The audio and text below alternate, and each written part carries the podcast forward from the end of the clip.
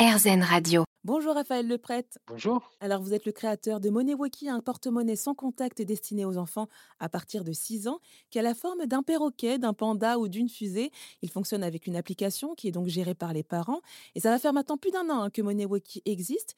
Et l'idée donc c'est de responsabiliser, sensibiliser à la notion d'argent euh, bah, les jeunes et de briser aussi en quelque sorte le tabou qu'il y a autour de l'argent. C'est clairement le sujet. En fait, nous, ce qu'on voulait, c'est que nos enfants prennent rapidement la mesure de ce que va être leur monde demain et qu'on les mette rapidement aux commandes d'un moyen de paiement qui ressemble à ce qu'ils vont utiliser tous les jours.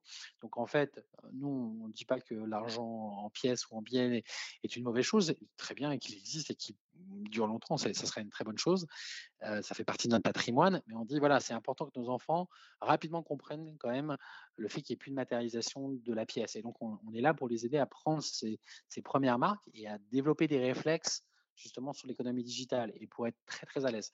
Pour vous donner un exemple, j'ai ma fille qui a 6 ans qui l'utilise et elle a réussi à développer des, formes de mentalisation. Donc elle sait que quand elle a 10 euros, qu'elle va dépenser 2 euros, il lui en restera plus que 8. Donc c'est intéressant parce qu'elle a compris le la mécanique et aujourd'hui elle prend conscience de la valeur d'un objet sans qu'on soit passé par la face intermédiaire des pièces et des objets. Donc c'est intéressant parce qu'elle s'initie à quelque chose qui va être important pour elle. Et effectivement, on brise un peu un tabou, vous avez parfaitement raison, parce que le sujet de l'argent, c'est quand même quelque chose qui n'est pas facile à aborder dans nos sociétés. Et je pense que c'est pour ça d'ailleurs qu'il est, peu présent dans l'éducation nationale, c'est qu'on n'a pas su comment appréhender ce sujet avec, euh, simplicité. Alors, vraiment, nous, on est agnostique sur la façon dont on doit le dépenser, cet argent. On donne un outil à, une génération et on espère qu'ils vont, en faire le, meilleur usage, bien évidemment, et qu'ils vont l'utiliser pour toute sa dimension éducative, ce, qui nous semble vraiment essentiel. Mais après, on laisse les gens décider s'il vaut mieux être économe euh, ou s'il faut simplement euh, acheter pour se faire plaisir. les deux philosophies sont, totalement respectables et on, essaie d'être agnostique en la matière. Et bien justement, vous parlez d'économie. Il est aussi possible de se créer des petites cagnottes hein, et de mettre de l'argent de côté. Ça, c'est canon. Oui, effectivement. On peut créer des petites tirelires. Et les petites tirelires, ça permet à nos enfants de mettre, d'apprendre à mettre de côté, donc à thésauriser, comme on dit. Et donc tout ça, pardon, via l'application. Via l'application. Donc, les enfants vont se fixer un objectif. Admettons qu'ils veulent s'acheter un jeu, un jouet, un livre qui coûterait 10 euros. Ils se mettent l'objectif de 10 euros et puis ils vont mettre un euro, puis deux de côté. ils apprennent justement à, mettre de côté et à freiner leurs envies pour justement faire un achat plus important. Donc, ouais, c'est hyper important. Et donc, les enfants vont se donner des objectifs, vont écrire les, objectifs fixés. Alors après, la vie étant, étant ainsi faite, ils peuvent à un moment repiocher dans leur tirelire en fonction de leurs besoins, briser ces tirelires. Donc, comme nous, les adultes, nous, nous faisons avec nos propres budgets. Donc, on leur apprend exactement la même chose à leur, petit niveau. Et c'est très intéressant parce qu'ils vont développer vraiment là des réflexes justement et comprendre ce que c'est que l'économie. Et vous avez aussi mis un point d'honneur sur la sécurité hein, de cet objet.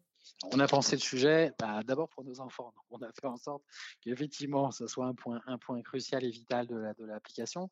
vous avez la possibilité, bien évidemment, de le bloquer à distance.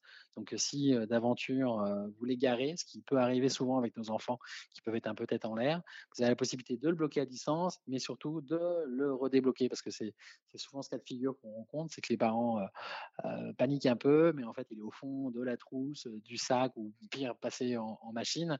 Euh, mais on le retrouve et donc c'est possible euh, aussi de le débloquer. Si l'éventuel était définitivement perdu, bien évidemment, on peut récupérer les sous qui sont sur le petit porte-monnaie. C'est ça tout l'intérêt. On vous les restitue, on les transfère sur un nouveau, un nouveau Walkie, mais euh, l'argent n'est jamais perdu grâce, à, grâce à ça. C'est ça tout l'intérêt par rapport à un billet.